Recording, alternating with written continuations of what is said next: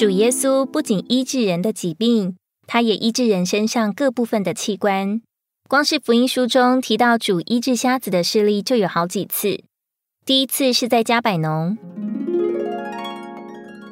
当主使雅鲁的女儿复活之后，有两个瞎子找上他，喊着：“大卫的子孙，可怜我们吧！”就跟着耶稣进了屋子。耶稣对他们说：“你们信我能做这事吗？”主啊，是的。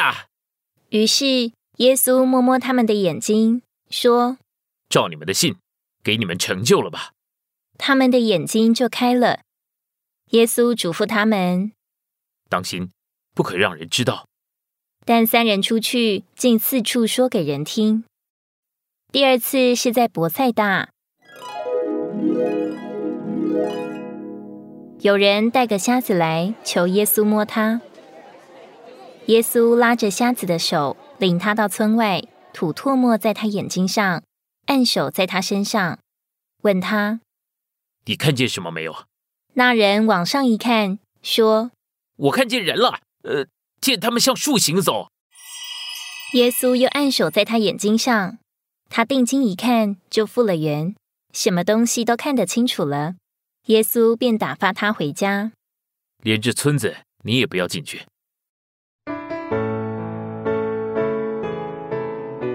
在加百农，这两个瞎子跟着主耶稣，称主为大卫的子孙。主就带他们到屋子里，借着主直接的摸，他们的瞎眼得着医治，瞎子的眼睛得开，表明里面的视力得着恢复，看见神和属灵的事物。这也预表在千年国时，在弥赛亚国里，犹太人要承认耶稣是大卫的子孙，那时他们的瞎眼就要得着医治。第二个事例，耶稣拉着瞎子的手，这表明他对有需要之人亲切慈爱的关心，彰显出主的人性。主拉他到村外，指明主不愿让众人看见他要为这瞎子做的事，并且主要和他有一段私下且亲密接触的时间，使主能将恢复视力的元素注入他里面。凡是属灵眼瞎的人都需要与主有这样接触的时间。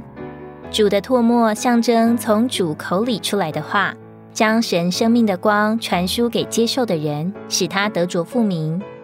按手在瞎子身上，指明主与瞎子联合为一，将他医治的元素注入瞎子里面，使他能够看见。主用不同的方式使瞎子得了医治，但主却不要他们显扬主的作为，这是主显出的美德之一，是甜美可爱的。主耶稣第三次医治瞎子是在耶路撒冷。主耶稣与门徒在耶路撒冷遇见一个生来瞎眼的人，门徒问耶稣：“拉比，是谁犯了罪，叫这人生来就瞎眼呢？是这人还是他父母？不是这人犯了罪，也不是他父母犯了罪，乃是要在他身上显明神的作为。趁着白昼，我们必须做那差我来者的工；黑夜已到，就没有人能做工了。我在世界的时候是世界的光。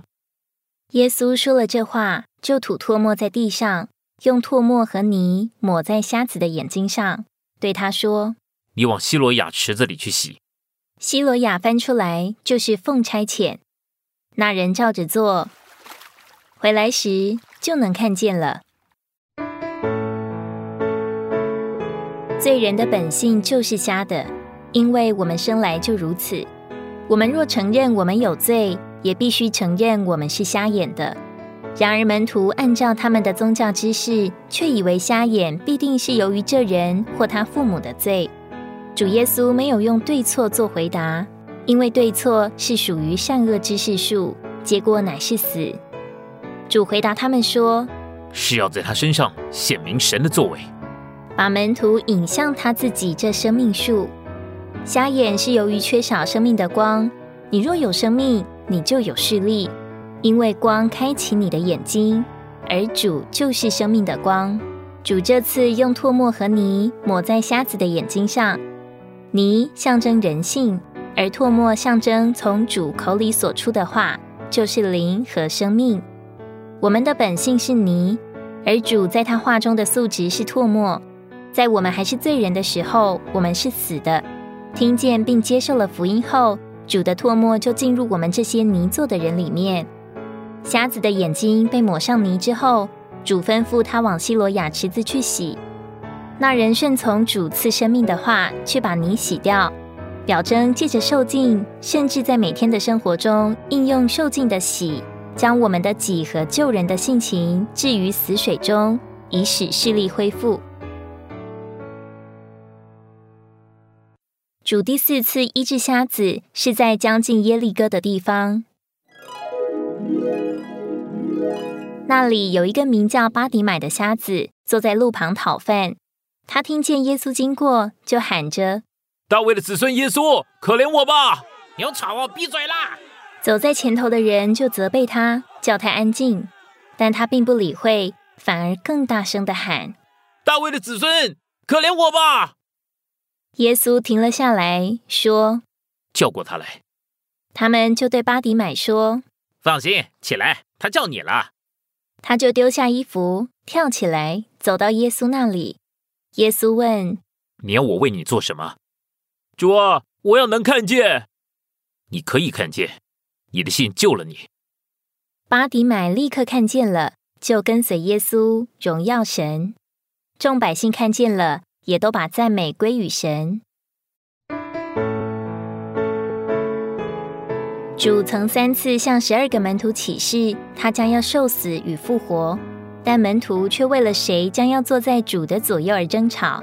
那时，雅各和约翰到耶稣跟前来求主，主也同样问：“要我为你们做什么？”